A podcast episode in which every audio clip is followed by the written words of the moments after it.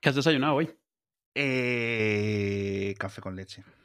La verdad es que no sé si tengo un desayuno específico. Es en plan, lo primero que encuentre o, o un zumo de estos de Brick o, o un zumo, yo qué sé, un lingotazo de Monster. Es que la verdad es que o sea, el caos mañanero es, es bastante grande. De todas formas, escucha, se- Desayunar, desayunar un monster me parece un poco violento, ¿eh? hombre, es un viaje. No, no. Sí, sí, y, pensándolo, no tendría por qué. Es como un zumo y un café en una sola cosa. No tendría por qué, pero No, aparte el gas, el, Sí, sí. el- el gas el- y un chute de azúcar y de cafeína sí, y de no sé, o sea, es- es- es cargante, ¿eh? A mí me gusta porque, este, pues eso, si está frío ahí, bien fresquito, etcétera, pues como que entre las cuatro cosas te mete un viaje que es como un shock anafiláctico de esos, ¿no? Y venga, a, la- a tirar, ¿no? Es decir, se te quitan las tonterías. De todas formas, escucha, porque sé que quieres hablar de desayunos hoy, pero desde hace varios días tengo pendiente una cosa. Porque tenemos dos, dos, dos fans. Pero, de fans, pero además fans, fans. O sea, fans de, de, de, de- de fans. Que de- se llaman Jauma y Martí. Y por lo visto, que me- es que no lo puedo decir quién, quién me ha dicho. Escuchan mogollón. Y nos envían, y nos envían, dice, eh, propuestas para lo de superhéroe o no. Dice, uno. Oh. Y me parecen brutales las propuestas, por cierto. Uno, Mortadelo. a la mortadelo, Mortadelo. pero no filemón. me parece bien. Filemón claramente no es. O sea, es, Claro, es- es claro. descartable en el minuto uno. Eh, no tengo aquí las no tengo aquí las pruebas del superhéroe no las características que usábamos tenemos que volver con este formato y otro Asterix Mm, vale. ojito pero porque tanto Asterix como Obelix tienen dos ramas diferentes hacia el mundo de los superhéroes sabes uno como que en plan al caerse en la marmita es como a Spiderman cuando le pica la la araña es decir tiene un proceso de conversión en superhéroe pero Asterix por otra parte, tiene esa velocidad, tiene esa fuerza, etcétera, que por una parte está capacitada por la bebida, que se la tiene que ir tomando cada poco, pero no es muy diferente a como puede ser un Iron Man, por ejemplo. Es Sí. decir, es- tiene un, un proceso de transformación constante. y Tal. Es decir, están los nacidos con, en plan, superhéroe, esa, perdón, Superman. Yo, yo no diría Thor, nacidos etcétera. con, diría malditos con, porque el, el tropo siempre es que es, es, es un poco una bendición y una maldición. Obelix no puede tomar poción y nada quiere más en el mundo que tomar más poción, pero lo tiene prohibidísimo. Y es, es En, algún, en conductor algún, en suyo. algún cómic toma Sí, sí, hay, hay alguno en el cual lo usan como última medida, que es un poco como, ¿sabes? Como que es, es como, vamos a enfadar a Hulk de verdad, ¿sabes? el Obelix Super Saiyan, ¿no? Sí, sí.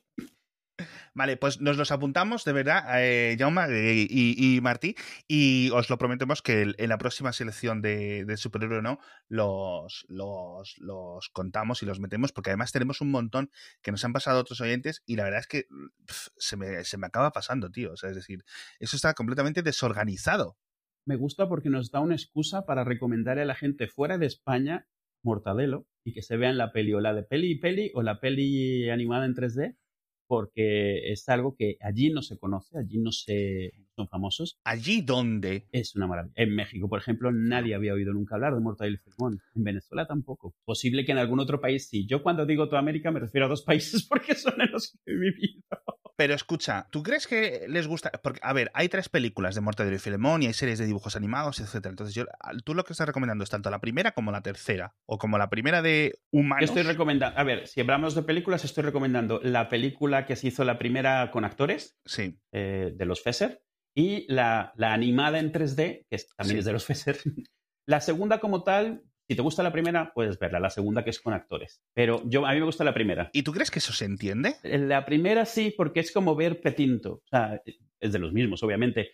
Es cierto que te pierdes un montón de cosas, pero es un montón de humor visual. Mi suegra, que es de México y no conoce nada de ellos, se moría con la animada. Se moría. O sea, se caía por los suelos de la animada. ¿Por qué? Porque es un humor muy físico, muy de tortas, muy de hacerse daño. Esa es la razón por la cual a lo mejor no recomiendo los cómics, a menos que ya hayas visto una de estas dos o las dos y digas, venga, vale, voy a darles un tiento. Y aún así, no todos los cómics de Mortadelo y Filemón, ciertas tiradas, o sea, yo que sé, las Olimpiadas, Los de la... los mundiales. pero bueno, las famosas, porque es cierto que los cómics ya son muy españoles. A los cómics es muy difícil, si no has estado Sí. expuesto antes, entender algo, pero las pelis no son muy españolas, son muy, muy brutas. Son, ¿Sabes qué es? Como ver mm, confusión. Es cierto que hay una distancia cultural, pero la gracia es principalmente el humor físico, los gags, eh, esta parte.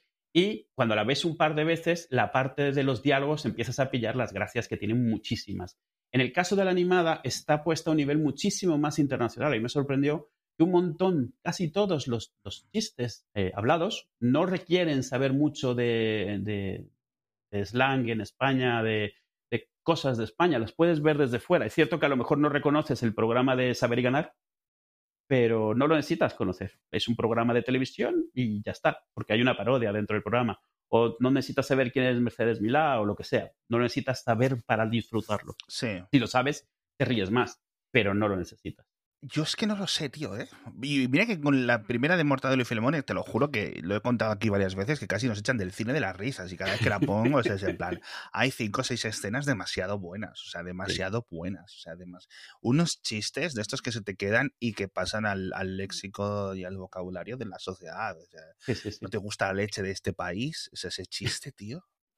O sea, ese chiste a mí me, mata, tío. O sea, es que me mata, me dejan por los suelos siempre. O sea, cuento los segundos, tío. Y hay gente que te recita la película entera.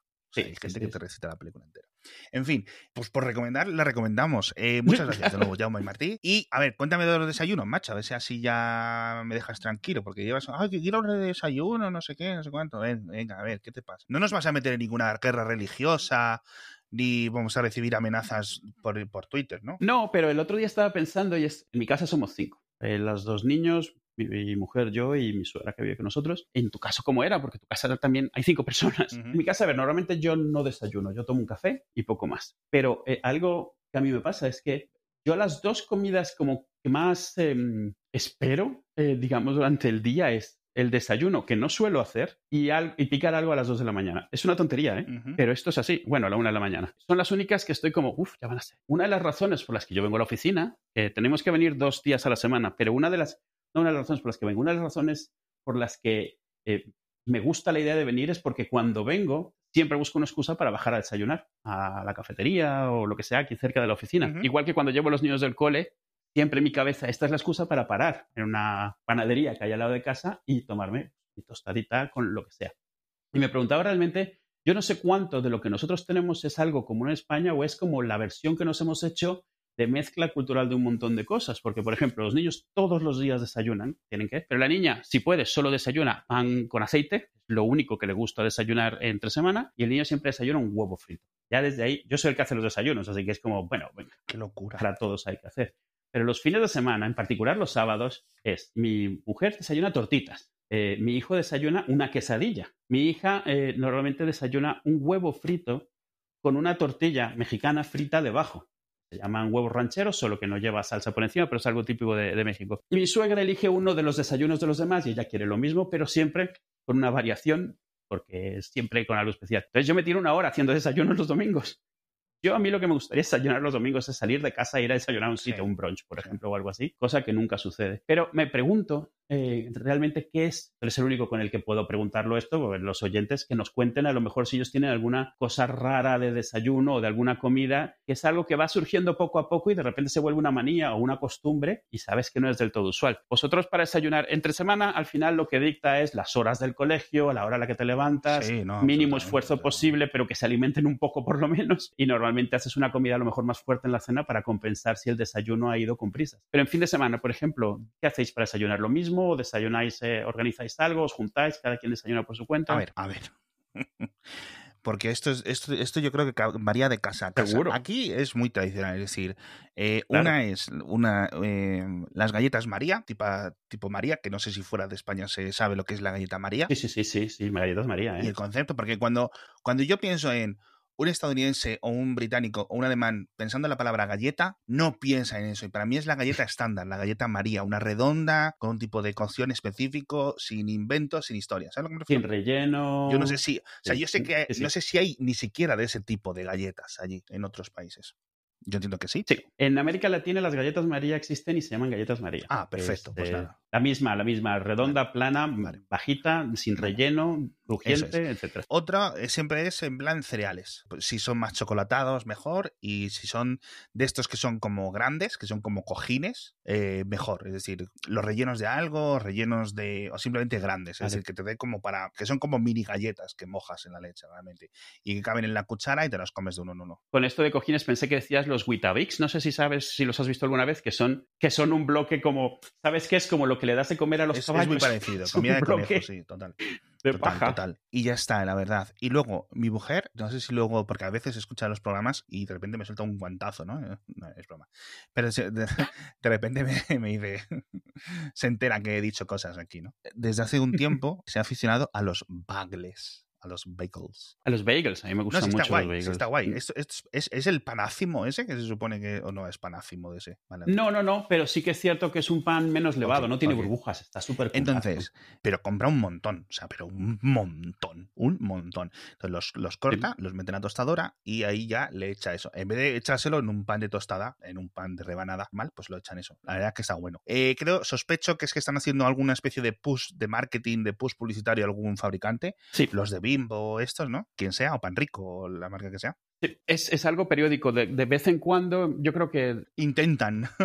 sí, eh, yo creo que una vez cada cinco años intentan de nuevo empujar eh, eh, bagels. Y a ver, en general a la gente le gusta. El problema con los bagels es que estorban un montón y que no duran un montón tampoco. A ver, duran, pero como no los congeles, mm. te los tienes que ir comiendo. Yo, yo he dejado de comprar bagels porque soy el único que se los come y al final, como demasiado pan. Entonces hay que cortar un poco el pan. A mí los bagels me gustan mucho y tienen una textura muy diferente, es como más seca, más gomosa, pero todo eso suena malo, pero es bueno y, y calientitos están, están muy ricos. Y, y, es una de esas cosas, por ejemplo, cuando voy a Costco, ahí venden y están muy buenos, pero el problema es que son packs de 24. Es como para restaurante, ¿no? Algo así. Uf. Sí, pero... Claro, mucho de lo de Costco es para familias muy grandes, pero que toda come sí, sí. de ellos. Si yo soy el único que come bagels en casa, pues... Y yo no, yo lo, los restos que haya. Es decir, si queda el culín de una bolsa de cereales, eh, si queda una tostada por ahí suelta, la última rebanada, si quedan de estas bolsas de magdalenas que cuestan un euro, de estas cutres, que a saber de qué están hechas, tío, para que te den una bolsa de magdalenas por sí, un euro. Sí, cualquiera, cualquiera. O sea, es que me da, me da absolutamente igual. Lo que necesito para simplemente eh, meterme algo en, en el boquino y tirar un rato. O sea, no, no, no necesito en especial. Ahora, por ejemplo, cuando hace mucho calorcito, prefiero menos café y, sinceramente, me gusta mucho la cafeína de mis uh -huh. placeres. Y una Coca-Cola cero fría por la mañana en julio, eso sienta, vamos, o sea... Como quitarte una piedrecita del zapato, suena. No debería, porque a mí me encanta un zumo por la mañana, pero es que le de un refresco con hielo a la mañana, no. la cabeza me hace como... Con hielo no, frío, no, con hielo no. No, vale. Sí, bueno, siempre, a ver, sí, cierto. Todos los refrescos con hielo siempre peor que si, si, si, solo están fríos. Es decir, prefiero, exacto, prefiero eso. Y si es de lata, mejor que, que de botella. De botella de plástico, de botella cristal bien, pero de botella de plástico más. Así que, bueno, ese es un poco el estilo. Ahora, también te digo, normalmente eh, esto es una pelea. Por ejemplo, la mayoría de, los, de las amistades de mi mujer son extranjeros y les flipa una uh -huh. cosa que hacen en España, que es lo de calentar la leche para echar los cereales. O sea, ya no es en plan el debate de que se ponen los cereales primero y luego la leche, etcétera. Es en plan, flipan, flipan que la, leche, la leche se caliente para echar los cereales y que encima se le eche colacao. ¿Eso, ¿Eso es algo común en España? ¿Es, ¿Es, común en España en lo del calentar la leche? Bueno, calentarla no, no. o a lo mejor solo darle un golpe de calor para quitarle lo, lo helado no, de la nevera, o sea, supongo. O caliente. ¿Cómo que sí es común? O sea, es que, lo, o sea, es, que es como el 95%. Eh, en España el cereal se come como si fueran gachas de avena calientitas. Yo creo que sí. Nunca, es que te lo juro, nunca, nunca lo había visto. A ver, el problema que tenemos yo con el cereal en casa. Yo en México, en Venezuela, comí mucho cereal. En, en, España no nos solíamos hacer cereal nosotros y a los niños algo nos salió mal y el cereal lo ven como un snack. O sea, ellos se ponen boles de cereal seco y se lo comen con la mano, pero que les da náusea la idea de echarle leche al cereal. Náuseas, náuseas literales. Sí. Entonces, Curioso. En, casa, en casa solo se come como, como, como para picar. No, no. Cuando cenan cereal, la idea de sacar la leche es como un insulto. Entonces, claro, nunca, como que de alguna manera nunca había estado expuesto a cómo se come el cereal en España. Estoy descubriendo que a lo mejor se come calientito. Es que, a ver, en España es que la leche se calienta. Es decir, tú, tú, vas a hacer un colacao, la leche se tiene que calentar. Pero porque el Nesquik, yo entiendo, y este tipo de. Primero, porque el café frío no. o la chicoria. Es decir, te estoy hablando de cosas más tradicionales. ¿Vale? Luego, Sí, sí, sí. A, a mediados de siglo, se popularizó el colacao. El colacao no se disuelve en la leche si no está caliente. Al contrario que el Nesquik de Nestlé, que entiendo yo que entró y se introdujo mucho, más, mucho más tarde. Y por otra parte, a pesar de que España sea un país relativamente cálido, en España la mayor parte del año hace frío o mucho frío. Entonces la leche por la mañana se calienta. Entonces, Sí, gracias. Simplemente es eso. Entonces, para calentarla, para comer las galletas, que es lo tradicional en España, los múltiples tipos, desde las marías, las campurrianas, no sé qué, o echarle un picatoste, o echarle un no sé qué, todo eso se calienta, ya sea porque te estás haciendo múltiples eh, cosas que se mojan en la leche. O sea, el típico vaso de leche y galletas, la, galle- la leche está caliente. Bueno, caliente, tibia. Por el colacao y porque te da el cosa. calorcito y porque no sé qué. Me está, me está explotando la cabeza, te lo juro. ¿eh? También es cierto que yo, por ejemplo, muchas veces, y esto también cada hora es más popular, no sé si por la cultura popular o por asimilación, internacionalización, etcétera, lo de cogerte un tazón y echarte unos crispies de la bolsa directamente o de la caja directamente y echarte un poco de leche del tiempo encima, eso es común. Yo, yo eso a veces lo hago y sé que es común, o sea, por lo que hablo con y lo que tengo entendido de, de gente de aquí. Vale, La razón de la que me asombra es, al margen, no vamos a entrar en que los cereales se inventaron como una forma de evitar la masturbación, eso es un tema separado que no deberíamos tocar aquí. La idea es que sepan mal, esas están diseñados para que sepan mal. Lo que pasa es que, claro, resulta que gustaron y ya, lo que sea. Pero no sé si has visto tú en películas, eh, los cereales se toman con leche de la nevera, leche fría, o sea, fría, directo de la nevera. No, es más, el, el, el- ¿qué libro? Un libro de estos de, justo de Neil, Neil Stephenson, donde se dedica, creo que 40 páginas, a contar cómo se hace su Capitán Crunch. Parte de lo que dice es la leche en plan glacial a punto de congelación. O sea, menos que eso es como un poco asquerosillo. Entonces, claro, ya, ya que sea del tiempo, ya es raro. Bueno, en España del tiempo puede venir de la fresquera y está a 4 grados, pero eso es otro tema. Pero es que, es, es- te lo juro, estoy descubriendo esto en esta conversación, por si suena un poco A ver, como... que, que los oyentes nos lo confirmen, ¿eh? Porque esto es lo típico que luego a lo mejor descubrimos que, que no es así, pero claro, es que claro, ten en cuenta que mm, mi experiencia social es más desde el norte de España, pero es que en toda España, incluso en el sur de España, Claro. por la mañana hace frío eh, durante muchísimo tiempo, Sí, o sea, sí, sí. durante muchísimos meses del, del eso. Una cosa es, o sea, es decir, vale, es un país relativamente alto y, y es lo que hay, entonces la leche se, se, se calienta o di- tradicionalmente la gente más mayor pues ya la tomaba caliente porque venía de la, de la vaca. Pero sí es cierto que aquí Claro. tenés en cuenta que lo de, la- lo de las series estadounidenses, esto es un rollo patatero que sí que nos ha Claro. comido mucho el tarro. Es decir, cuando yo veía las series de instituto pensaba, ¿cómo es posible que los niños de 14 años Estados Unidos miran dos cabezas más que yo? Es decir, y yo te lo juro que esto a mí me traumó. Eh, lo de hecho de que se mm, pongan a hacer esos super desayunos cuando está tan de día, yo me he puesto a hacer Sí. cálculos mentales, en plan, será por el uso horario que no sé qué. A mí eso me afecta y te piensas en plan, claro, y luego ves que los americanos normales, los estadounidenses normales, por decirlo así, también flipan con eso, es decir, vale, y entonces dices, ah, es que simplemente es un efecto de la tele, no es un efecto de mm, distancia cultural, no, es simplemente es un- una distancia ficticia, una distancia artificial creada por los creadores de la serie o los creadores de no sé qué, ¿no? Por ejemplo, cuando mis hijas, ahora que estamos con los institutos, descubren que no va a haber taquillas en su instituto, pues dicen, hemos sido, hemos sido engañados, o sea, totalmente. Entonces, claro, pues es que son, son cosas que simplemente tienes que descubrir y eso. Y eh, por eso me gusta un poco lo de la globalización de Netflix y, y- y tal, porque ves que Mm. las, las series japonesas, las series coreanas, las series alemanas, las series británicas, las series eh, americanas, las series eh, de Latinoamérica, etcétera, de un montón de sitios y, y- y ya te crea esa perspectiva más amplia de cómo son los institutos en diferentes zonas.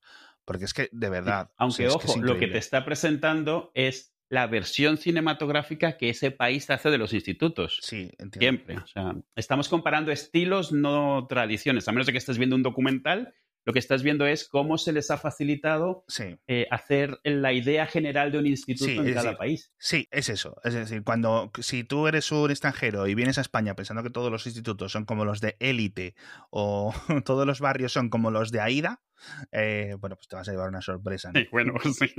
Pero bueno, a ver, es, es, lo, es lo suyo. Pero sí es cierto. Entonces, eh, otros desayunos que pueda yo pensar, que pueda yo pensar. Por ejemplo, mi abuelo. Mi abuelo se calienta leche en un... Tiene un microondas, pero no lo usa. Mm. No, no- pues eso, ha estado 60 años sin microondas o 70 y ahí está el Claro, microondas claro. de- con el tapete puesto encima, ¿no? Entonces, por ejemplo, mi abuelo eh, se calienta la leche en un cazo de estos de metálico De peltre. lo- los minutos que sean y directamente de ahí.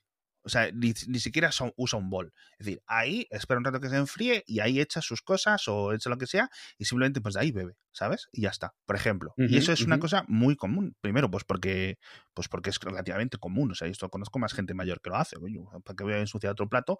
¿O por qué me voy a poner con historias cuando puedo beber del cazo directamente? Coño, el cazo es para también usarlo, ¿no? Es, eh, eh, a medida que vas creciendo, muchos de los rituales que tenías para hacerte algo especial se convierten en rituales para simplificarte la vida. Sí, exacto. La verdad, pero es que estoy pensando, si es un país cafetero, España, yo creo, no sé si... mm, Sí. Imagino que menos que Colombia, menos que Turquía, menos que yo que sé, eh, Menos que Italia, incluso, sí. menos que Italia, obviamente, sí. Y el café con leche, y tenemos nuestras variaciones, y tenemos nuestras locuras y enajenaciones con el café, sobre todo en los bares, como dices tú. Pero sí es cierto que la vida buena, y esto aquí, un compañero mío del podcast, que no es Edu, que empieza por M, sí es cierto que desde hace un tiempo me dijo eh, una cosa que me parecía muy interesante, que es que como él trabaja desde casa y empieza a trabajar un poco más tarde, no es, unas- no es de 9 a 5, Sí. sino que él tiene el tiempo para coger y para iniciar el día, digamos, para despejar la mente, sobre todo con el tema del confinamiento, imagino que también habrá influido, es en plan, bajas al bar, Sí. alguien que te haga el café mientras tu cerebro o está mirando el móvil Claro. o aprovechas para sacar el perro hasta que llegas al bar y no sé qué, te da el aire, te refrescas, tu cerebro Sí. se activa, te da el sol, un poquito de vitamina, etcétera, llegas y por un euro cochino, por dos euros cochino, has desayunado y te has vuelto a casa, no tienes que fregar y no tienes que hacer nada. Has hablado con alguien, has podido tirarte un pedo en el ascensor, has podido activar tu cerebro y tu cuerpo. Y eso me parece una magia que no se paga con esos dos euros cochinos que te cuesta un café con leche y una tostada en un café, perdón, en un restaurante en Madrid. Fuera de Madrid seguramente te cueste mucho menos, Sí. porque entiendo que es eso.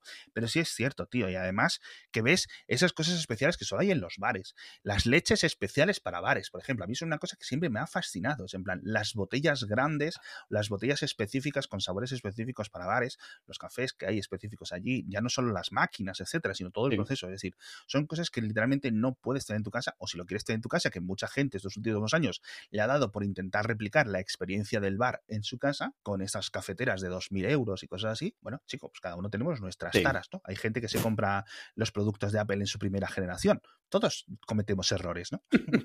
Yo, yo como lo veo, y es parte, por ejemplo, de que a mí me encanta la idea de hacer el desayuno para todos el domingo, es que llega un momento, yo creo, a lo mejor le pasa a todos, a lo mejor solo me pasa a mí, de que empiezas, te buscas rituales, rituales que te permitan desconectar, rituales que te permitan dedicarle 10, 15, 20 minutos a algo que te da un placer, un placer muy sencillo e inocente, pero, pero que está ahí y que empiezas a, a- a esperarlo con ganas.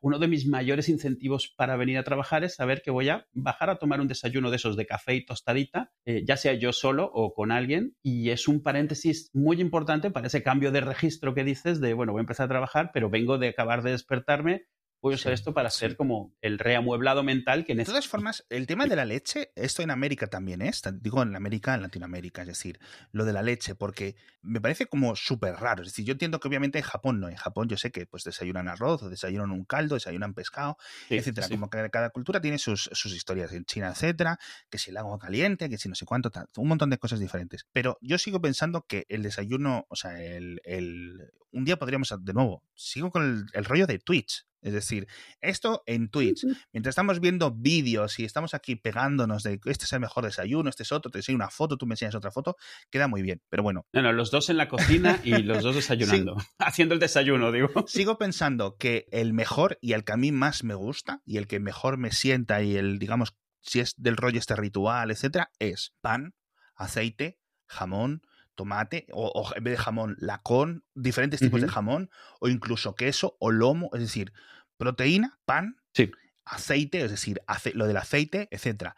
Eso es... Eso es, eso es de España, ¿eh? Lo del pan con aceite para desayunar es súper de España. Es que eso no lo sé, pero a mí ese sí que me parece en plan el premium.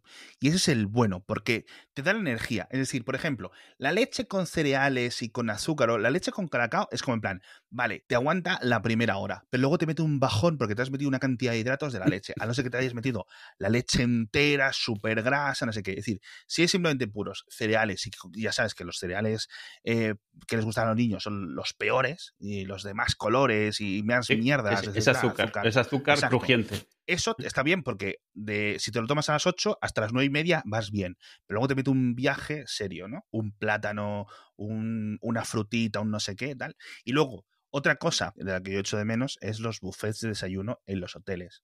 Que esto es una de las uh, cosas que yo, mm. eh, por el curro, lo he podido disfrutar eh, bastante. De hecho, hace poco hicimos uno a Gijón en unas conferencias de podcast y es una de las mejores cosas. En plan, te anima a levantarte y decir, bueno, mira, o sea, es que. Y tienes que controlarte. En plan, el huevo. Sí, yo cuando, exacto, yo cuando, cuando voy a un hotel desayuno como no desayuno en mi vida. Pero controlándote, porque hay gente mirándote y que además luego te sientas mal. Es decir, luego realmente a lo mejor a las 10 estás que no puedes con tu cuerpo porque te, o sea, porque literalmente has hinchado tu estómago, o sea, estás a punto de vomitar. Abotargado, claro.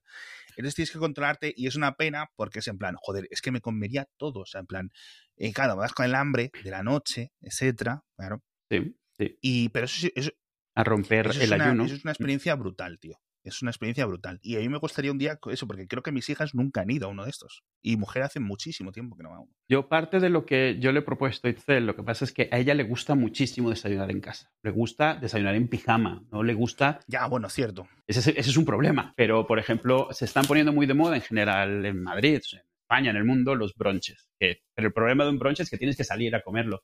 Pero está bien porque puedes ir, eh, yo qué sé, te decides un fin de semana al mes, uno al mes, vas a probar un brunch diferente. Y hay muchos sitios de brunch. Y muchos de ellos son buffet. Muchos otros son, bueno, yo realmente siempre voy solo a los que tienen huevos Benedict porque es a lo que voy. Yo es, uno de los desayunos que más me gustan y me obligo a jamás hacer. Esos son los huevos que no están, esos son los huevos que no están acabados. Esos son los huevos que están a medio hacer, pero sobre todo que tiene una salsa holandesa por encima. Es una bomba. La razón por la que me gusta ir a un brunch a comerlos es porque si me los hago en casa me puedo morir, porque me los haría todos los días. Entonces, eh, sé hacerlos, me salen bien y conscientemente no me los hago porque solo de verlos ya es como, uff, entonces es un evento ir a algún sitio a comerlos. Pero el tema es que hay muchos que son de buffet y lo que me he dado cuenta es eso, de que de que eh, esa experiencia, al final, no tienes que ir a un hotel a quedarte. Podrías decir, bueno, este, este mes al brunch que vamos a ir es al buffet de no sé qué. Cuando puse, me puse a ver, no hay muchísimas opciones, porque es cierto que aunque cualquier hotel te deja ir al buffet, los buenos son extremadamente caros. Eh, ¿Cuánto era? El del Continental cuesta 75 euros por persona el desayuno, que es como, uff. ¿En serio? Yo, va a ser que no. Sí, sí, sí. Este, no fuimos al final, obviamente, porque para eso te vas, yo qué sé, a un brunch de, yo qué sé, el, el, Museo de Reina Sofía tiene un brunch y el brunch creo que cuesta 15 euros o algo así y está súper bueno.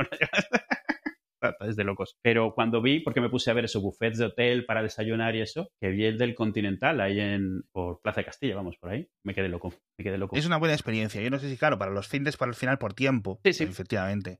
Pero sí es cierto que, claro. Hay mucha gente que comienza pronto el trabajo y que luego hace el desayuno un poco después, ¿no? Es en plan, mira. Sí, a las 10, a las 11. Eso es un brunch, al final de cuentas. Depende cómo te lo organices. El, para mí el brunch, para mí el, el, brunch, que no me gusta la palabra, hay que encontrar una palabra castellana a esto, ¿eh? Esto no me gusta. O adaptarla, un, un aciafaltismo hay que sacarle. Ojo, yo creo, yo creo que almuerzo es el equivalente más. Lo que pasa es que has ido moviendo la palabra almuerzo. Sí, sí. Pero almuerzo significa a media mañana y ya luego no vas a comer. Mm, bueno. Desayuno tarde, pero como temprano. Sí, puede ser, puede ser. Es, es mucho más el ritual que simplemente la comida. Es decir, es en plan la tranquilidad de hacerlo, eso. No en plan 15 minutos. O sea, para mí un almuerzo es y relajarme y si hay que estar una hora, eso, una horita. O sea, a mí eso es lo que, coño, eso es lo que, eso, es, lo que gusta. A ver si llega ya lo de el salario mínimo este que nos paguen mientras trabajan los robots o algo así y ya podemos dedicarnos a eso, tío, que es lo, es lo que queremos, es lo que queremos, es lo que nos merecemos como hasta ahora especie dominante de la galaxia. que nosotros sepamos. Es lo que nos merecemos. Hasta donde sabemos. Es lo que nos merecemos.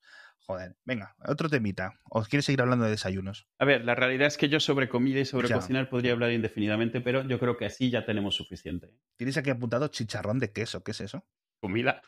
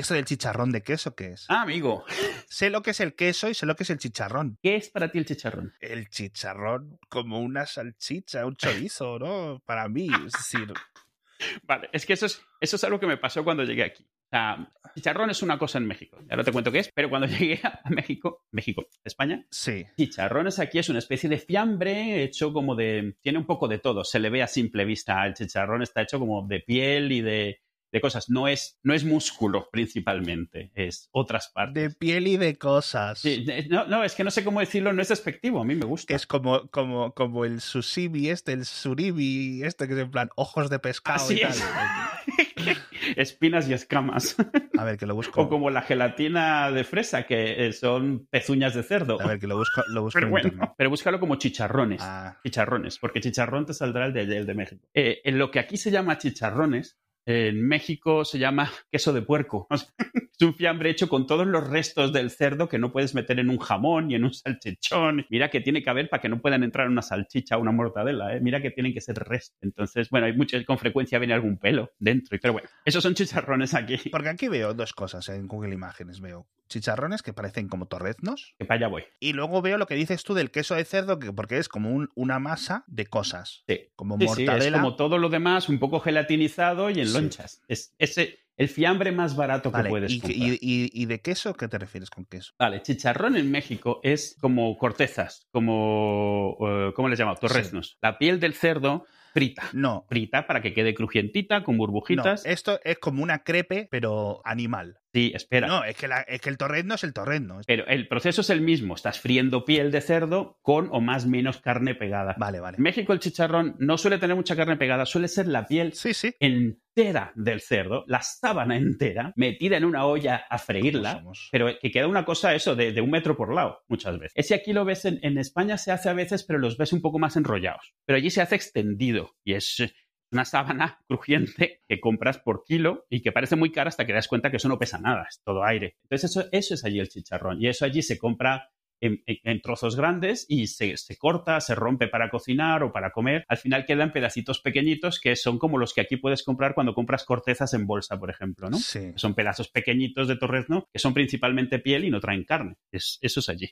Entonces, chicharrón de cerdo realmente, chicharrón de queso es chicharrón, o sea, una lámina crujiente, todo lo que es una lámina crujiente frita o a la plancha es un chicharrón allí por extensión de la del cerdo. Por ejemplo, hay chicharrón de maíz que se parece, pues, imagínate, a los papadoms, a este pan indio que es como una tortilla frita. Pues eso, es lo mismo. Todo allí es chicharrón. Si es plano y es crujiente, es chicharrón. Entonces, chicharrón de queso es coger lonchas de queso y freírlas, freírlas, hacerlas a la plancha para que queden crujientes. ¿Sabes cómo que? Como, como cuando en una pizza el queso se Sí. derrite por afuera y te queda crujientito, muy rico sí. así y tal. En vez de, pues eso, es hacer eso a posta. Entonces, yo de vez en cuando comparto cosas que hago en Twitter, pongo el vídeo pues, por si alguien, que alguien, que la gente opine o si alguien no sabe hacerlas. Y lo del chicharrón de queso, por lo visto, la gente empezó, ¿qué es esto? ¿Qué es esto? Porque puse el vídeo literalmente poniendo, ponte, pones la loncha en una sartén, la, empieza a burbujear y de repente estás sacando una cosa dura, porque suelta todo el aceite, solo se queda la proteína, la caseína, y eso es exactamente ese tostadito de queso que a la gente le gusta, pero que normalmente te viene poquito o arriba de un pan con queso o algo así, pues lo haces a voluntad. Y la gente empezó a hacerlo y le gusta, porque lo hacen igual que como lo hacemos nosotros, que yo lo hago normalmente cuando hacemos perritos o cuando hacemos hamburguesas para ponérselas. O sea, como si fuera, como si estuvieras poniendo queso, pero en vez de derretido se lo pones crujiendo. Lo estoy viendo el vídeo ahora. He buscado, he buscado queso pues, en tu. Has en tu buscado Twitter chicharrón de queso. Y estoy viendo el vídeo ese. Y entonces eso, la gente de- de- me, me llamó la atención porque de vez en cuando me pasa un tuit, es como, "Ne- ne- no conocía la vida hasta que Edu me presentó el chicharrón de queso y me ponen fotos de la gente haciendo chicharrón de queso. En México el chicharrón de queso se hace en plan, claro, o sea, tú vas a una taquería, pides un chicharrón de queso y cogen la plancha entera que mide un metro por lado, cogen un bloque de queso, imagínate, un bloque de queso que es del tamaño de, de- de tu pierna y lo ponen sobre la plancha y lo empiezan a Ah. mover. Entonces se va derritiendo y se va quedando ahí. Como la plancha está ligeramente inclinada, el aceite se va por un Sí.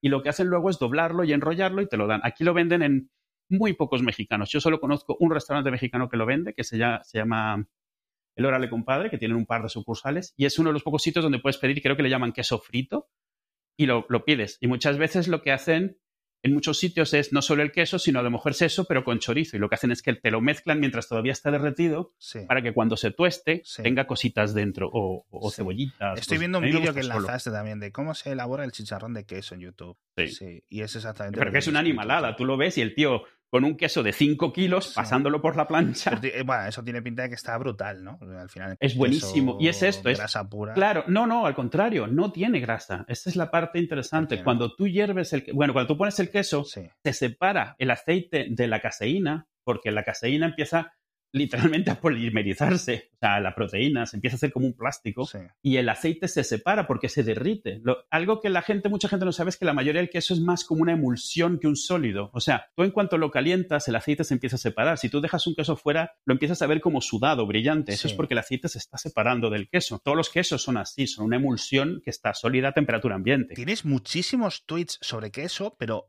muchísimos tweets sobre chicharrón de queso. O sea, muchísimos eh, vídeos tuyos haciéndolo, comiéndolo y hablando de los Es que salió precisamente porque me preguntaron, porque cada vez que hacemos hamburguesas ponía una foto de algo y me preguntaron y puse el vídeo. Y bueno, al final se ha vuelto un poco tontería meme, pero, pero sí, hay unos cuantos. Nos gusta Una mucho. locura, tío. Si no hay chicharrón de queso, en casa no se comen hamburguesas. En serio. Tengo que hacer en plan dos o tres paquetes. Sea, 20 lonchas, por lo menos, para cinco personas. Está muy bien. Y te digo, al final lo que queda es caseína, es pura proteína. El aceite, de hecho, yo el aceite lo voy quitando. Lo voy poniendo en un cuenco y lo dejo ahí. Y si lo dejas un par de horas, está sólido otra vez, porque a temperatura ambiente está sólido. Y lo que hago es que lo tiro a la basura. Hay un vídeo en el que lo tiro al fregadero y es porque mientras hacía el vídeo me di cuenta que no tenía un cuenco. Claro, me han echado la bronca, pero normalmente esa no se tira al fregadero. Es como todas las grasas, como la, la- manteca, la grasa del bacon, no se deben tirar al fregadero si a temperatura ambiente se ponen sólidas, Claro. porque se van a solidificar en las tuberías, Claro. eh, que están mucho más frías. Pero claro, el vídeo salió así porque en el momento que lo estaba grabando digo, y lo eché en el primer sitio que había. Esto es lo típico. Pero normalmente tengo un cuenquito, por ejemplo, cuando hago bacon, todo el aceite lo echo ahí y luego ese aceite se usa, bueno, no es aceite, ese se usa para otras cosas, para cocinar, lo mezclamos con la masa de las tortillas antes de hacerla, o lo uso para freír huevos, o para curar las sartenes. Pues eso, eso es el chicharrón de queso.